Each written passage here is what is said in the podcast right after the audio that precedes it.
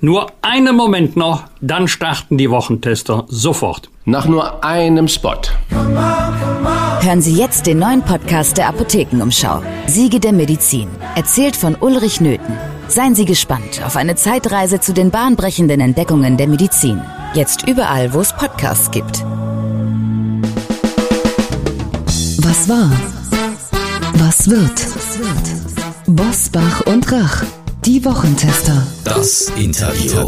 Powered bei Redaktionsnetzwerk Deutschland und Kölner Stadtanzeiger. Und hier sind die Wochentester. Wolfgang Bosbach und Christian Rach. Hallo und herzlich willkommen, Christian Rach, heute aus Köln. Und aus Bergisch Gladbach ein freundliches Hallo von Wolfgang Bosbach. Sie hören eine Interviewfolge der Wochentester mit dem Diplompsychologen und Leiter des Rheingold-Instituts Stefan Grünewald. Seine exklusive tiefenpsychologische Studie zur Bundestagswahl gleich. Wir bedanken uns bei unserem Werbepartner Facebook für die freundliche Unterstützung. Die Pandemie hat kleine Unternehmen besonders belastet. Viele haben damit begonnen, mit Hilfe der Tools und Plattformen von Facebook online neue Kunden zu gewinnen. 68 Prozent der befragten kleinen Unternehmen in der EU, die personalisierte digitale Werbung nutzen, sagten, dass diese effektiv sei, um neue Kunden zu finden. Facebook bringt Geschäfte und Menschen zusammen und hilft so kleinen Unternehmen in ganz Europa weiter zu wachsen. Erfahren Sie mehr darüber, wie Unternehmen in Europa über Facebook Kunden finden auf about.fb.com/de/europe. Und hier noch einmal die Adresse about.fb.com/de/europe. Heute zu Gast bei den Wochentestern Stefan Grünewald, der Diplompsychologe und Leiter des Kölner Rheingold-Instituts, erklärt, warum sich die Deutschen nach einem mittelmäßigen Kanzler sehen. Er analysiert mit seinem Rheingold-Institut regelmäßig die Seelenlage der Deutschen. Auch zur Bundestagswahl hat er wieder ein psychologisches Tiefenstudie durchgeführt und festgestellt, von Aufbruch und Wechselstimmung war in den Gesprächen wenig zu spüren. Was bedeutet das bei der Präferenz des Kanzlerkandidaten bzw. der Kandidatin? Fragen wir ihn doch. Herzlich willkommen bei den Wochentestern, Sozialpsychologe und Rheingold-Chef Stefan Grünewald. Guten Morgen. Herr Grünewald, beim TV-Triell hat besonders Grünen-Chefin Annalena Baerbock an die Wechselstimmung der Deutschen appelliert. Liegt sie deshalb vielleicht nur auf Platz drei, wenn man den Umfragen glauben kann, weil sie zu viel Aufbruch und äh, ich sag mal zu viel Unruhe will? Verunsichert das die Menschen und Sie sagen, da sind wir noch nicht bereit dazu? Ja, die Menschen sind natürlich nach anderthalb Jahren Corona in einer spezifischen Situation. Sie haben gemerkt, Ihr ganzer Alltag hat sich auf den Kopf gestellt, Sie haben Ihren Lebensrhythmus verloren und Sie sind jetzt dabei, wo der Lockdown endlich seit ein paar Monaten vorbei ist, wieder Tritt zu fassen, irgendwie ins Leben reinzukommen, Ihren Alltag in den Griff zu kriegen. Das heißt, die Grundstimmung im Lande ist nicht Aufbruch, sondern eher eine Restaurationsstimmung und äh, davon profitieren die Grünen nicht. Allerdings machen die Wähler ja auch immer wieder diese Erfahrung. Also wir haben festgestellt in unseren tiefen Interviews, viele haben sich buchstäblich in ihr privates Schneckenhaus zurückgezogen. Die Selbstbezüglichkeit hat zugenommen. Aber jetzt zu Wahlkampfzeiten strecken die Menschen ihre Fühler nach draußen, merken, was da alles ranrollt. Äh, die Delta-Welle ist im Anmarsch, die Taliban haben Afghanistan eingenommen, Flutkatastrophen, Brände. All das führt zu einem Weltgefühl, dass man sich am liebsten im Inneren äh, weiter verschanzt. Wir konstatieren ein fundamentales Machbarkeitsdilemma der Wähler. Die meisten leugnen nicht, dass wir vor Jahrhundertherausforderungen stehen, aber sie haben überhaupt keine Idee, keinen Plan, wie wir diese Aufgaben bewältigen können. Wenn in Ihren Befragungen von Aufbruch und oder Wechselstimmung nicht so viel zu spüren ist, was macht denn Olaf Scholz Ihrer Beobachtung nach besser als Armin Laschet? Also angesichts dieses Machbarkeitsdilemmas sind die Wähler in einer, ganz großen Ambivalenz, die Olaf Scholz für sich ausnutzt. Einerseits hat man eine Sehnsucht nach einem starken Gestalter, der aus der Krise herausführt, der die Probleme anpackt. Andererseits macht das auch Angst, weil dann muss man ja mitmachen, dann muss man mit anpacken, dann muss man sein Leben ändern, dann muss man sich einschränken und äh, verzichten. Und das führt wieder dazu, dass man fast erleichtert ist, dass es keinen starken Kandidaten ist. Mitunter werden die Kandidaten kleingeredet und Olaf Scholz gibt sich im Moment als jemand, der sagt, die großen Herausforderungen, die kommen nicht auf euch zu. Ich werde kleinteilig die Sachen äh, abarbeiten, aber wie Angela Merkel euch nicht großartig behelligen. Und wenn es notwendig ist, dann packe ich auch mal die Finanzbazooka ab und spüle die Probleme einfach weg. Sie haben ja gerade auch schon von Überschwemmungen, Bränden, Afghanistan und so weiter, Klimakatastrophe gesprochen. Und wenn man sich den Wahlkampf anschaut, dann finden eigentlich die Themen, die außerhalb Deutschlands stattfinden, überhaupt nicht im Wahlkampf statt. Also die Probleme, die wir ja global oder europäisch unter anderem auch äh, zu lösen haben, sind ja gewaltig. Verschließen die Deutschen vor diesen Themen im Moment die Augen? Ist es genau das, was Sie gerade erklärt haben, dass wir jetzt so viel da hatten und diese Veränderung überhaupt nicht wollen? Ja, die Selbstbezüglichkeit hat in den Corona-Monaten drastisch zugenommen. Das heißt, die meisten Menschen denken nicht mehr in globalen, europäischen, nationalen Kategorien, sondern gucken, was ist in meinem Landkreis, was ist in meiner Familie, was ist in mir los. Und solange ich mein Leben nicht wieder restabilisiert habe, dann nehme ich zwar zur Kenntnis äh, die Riesenprobleme in Afghanistan, das war ja durchaus auch ein, auch ein Thema und das damit verbundene Versagen der Diplomatie und des Auswärtigen Amtes.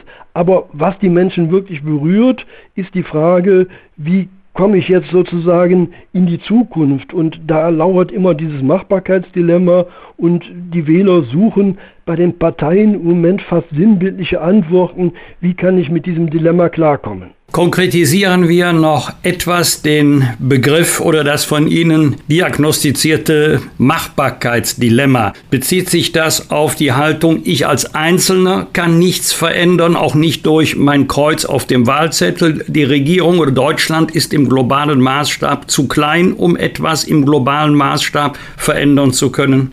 Ja, es ist eine gewisse Hilflosigkeit. Also jeder hat seine Bereiche im Umfeld, wo er den Müll trennt, wo er sich eine Solaranlage aufs Dach schraubt. Aber so der, der große Plan, also die Schwere der Aufgabe, die Jahrhundertherausforderung, die führt im Moment eher in eine resignative Stimmung. Und wir erleben das auch bei den Grünen. Also die Grünen, die sind ja diejenigen, die am stärksten auf die Verwandlungsnotwendigkeit äh, und die Klimakrise äh, hinweisen. Aber selbst bei den Grünen erleben die Wähler, dass dieser Machbarkeitsanspruch systematisch abgeschwächt wird. Also den Grünen Wählern, äh, denen ist es immer wichtig, dass äh, der Habeck mit auf den Plakaten ist, weil er wirkt sozusagen als mindernder Umstand. Er bremst so ein bisschen den Elan und die Durchsetzungskraft, die mit Frau Baerbock verbunden ist.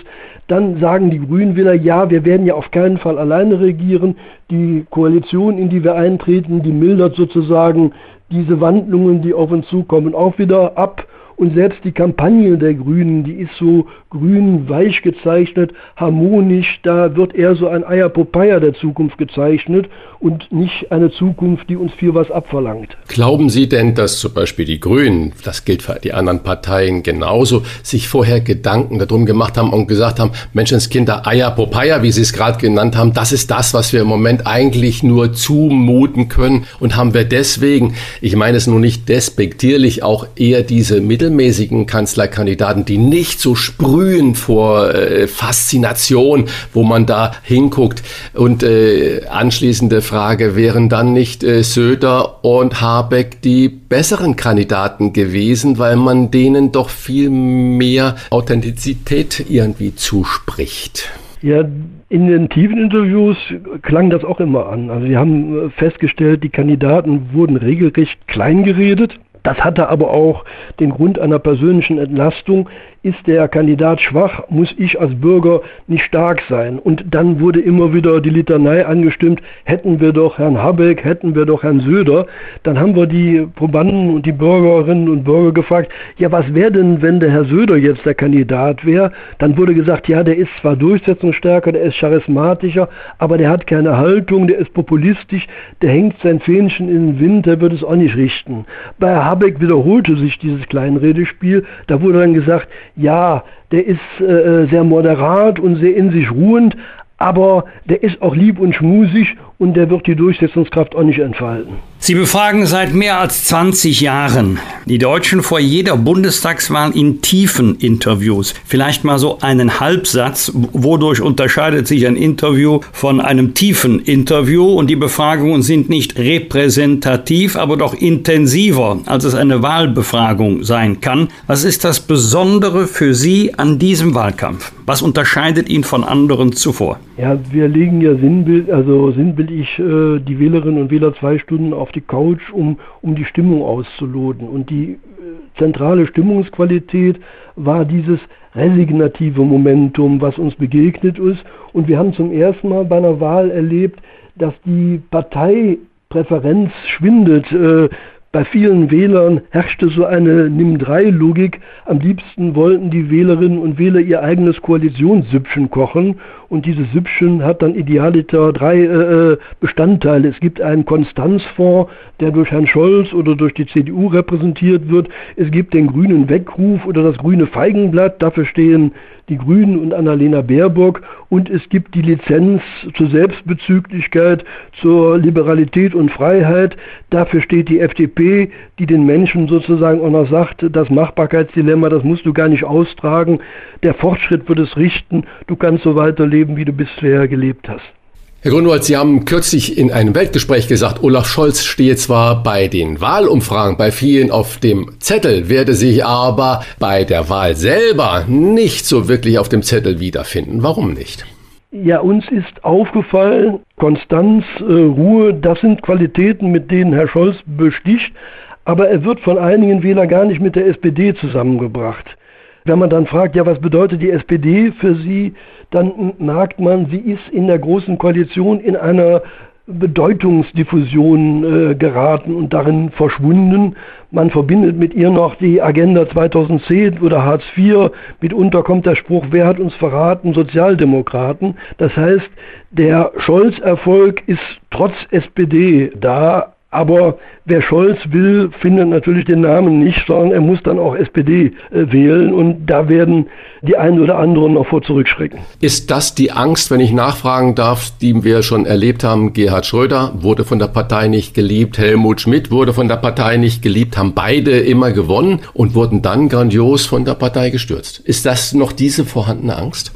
Nein, also ich glaube, das, das ist ein SPD-internes Problem. Also die SPD ist ja immer mit dem Slogan der Brüderlichkeit aufgetreten und die Brüdergemeinschaft, die duldet auf Dauer keinen autoritären Führer, der wird auf kurz oder lang immer von der Partei äh, wieder ins, ins, ins Glied äh, befördert.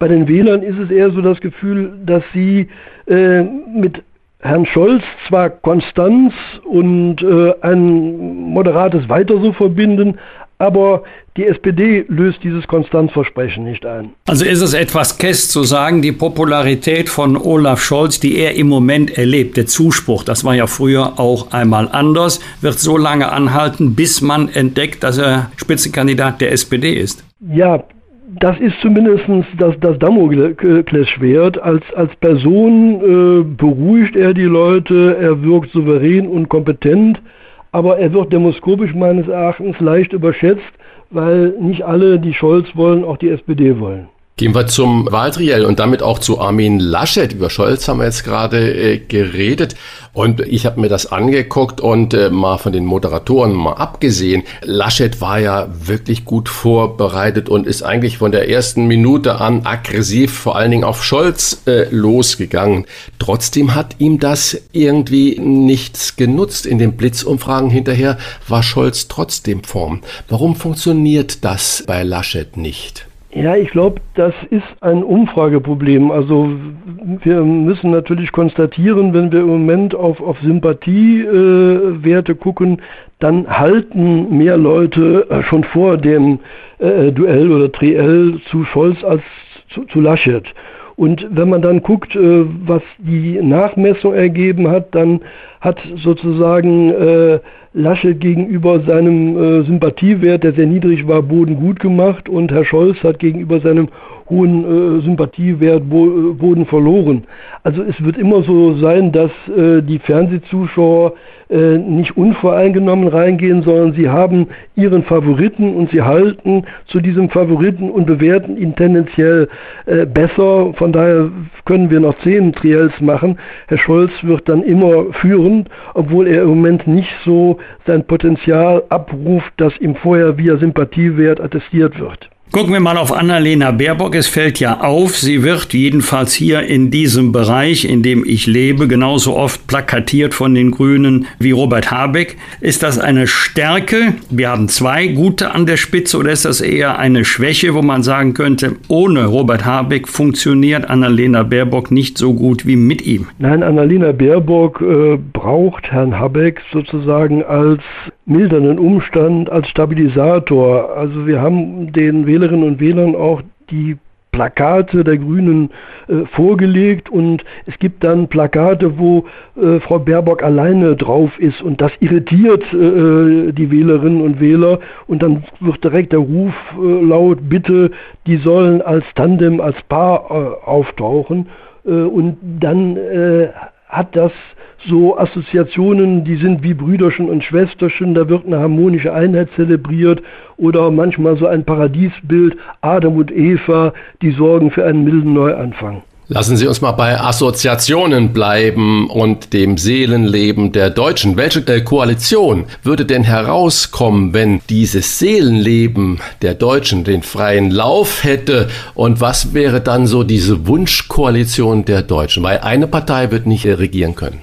Also in dieser Nimm-3-Logik, die bei den Wählern so da ist, also wenn die ihr eigenes Koalitionssüppchen am liebsten kochen würden, gäbe es Konstanz. Äh, das kann die CDU abbilden. Das bildet aber auch äh, in Persona Herrn Scholz ab. Und dann wünscht man sich natürlich in irgendeiner Weise, dass die Grünen beteiligt sind, weil man das Gefühl hat, die Klimaprobleme sind so übermächtig, die können wir nicht äh, leugnen, die müssen zumindest repräsentiert sein in der Regierung. Und dann wünscht man sich äh, die FDP, die immer einen, einen gewissen Zukunftsoptimismus verströmt, der Gestalt, dass der technologische Fortschritt die meisten Probleme von alleine sozusagen wegräumen wird. Eine echte große Koalition, nicht nur eine, die sie so nennt, wie sie im Moment da ist aus CDU und SPD. Eine echte große Koalition, CDU, Olaf Scholz, Grünen und FDP. Das könnte die neue Regierung werden, wenn die Seelenlage der Nation am 26. September ihr Kreuz macht. Danke für diese wie immer interessante und unterhaltsame Einordnung. Stefan Grünewald, Diplompsychologe und Gründer des Rheingold-Instituts. Vielen Dank für Ihre Einschätzung. Herzlichen Dank auch von mir. Alles Gute. Wunderbar. Dankeschön. Hören Sie jetzt den neuen Podcast der Apothekenumschau. Siege der Medizin. Erzählt von Ulrich Nöthen. Seien Sie gespannt auf eine Zeitreise zu den bahnbrechenden Entdeckungen der Medizin. Jetzt überall, wo es Podcasts gibt. Das waren die Wochentester, das Interview mit Unterstützung vom Kölner Stadtanzeiger und dem Redaktionsnetzwerk Deutschland. Wenn Sie Kritik, Lob oder einfach nur eine Anregung für unseren Podcast haben, schreiben Sie uns auf unser Internet und auf unserer Facebook-Seite. Fragen gerne per Mail an kontakt@diewochentester.de und wenn Sie uns auf einer der Podcast-Plattformen abonnieren und liken, dann freuen wir uns ganz besonders. Danke für Ihre Zeit. Die neue reguläre Folge hören Sie bis zur Bundestagswahl täglich um 17 Uhr. Was war? Was wird? Wolfgang Bosbach und Christian Rach sind die Wochentester. Ein Maßgenau Podcast. Powered bei Redaktionsnetzwerk Deutschland und Kölner Stadtanzeiger.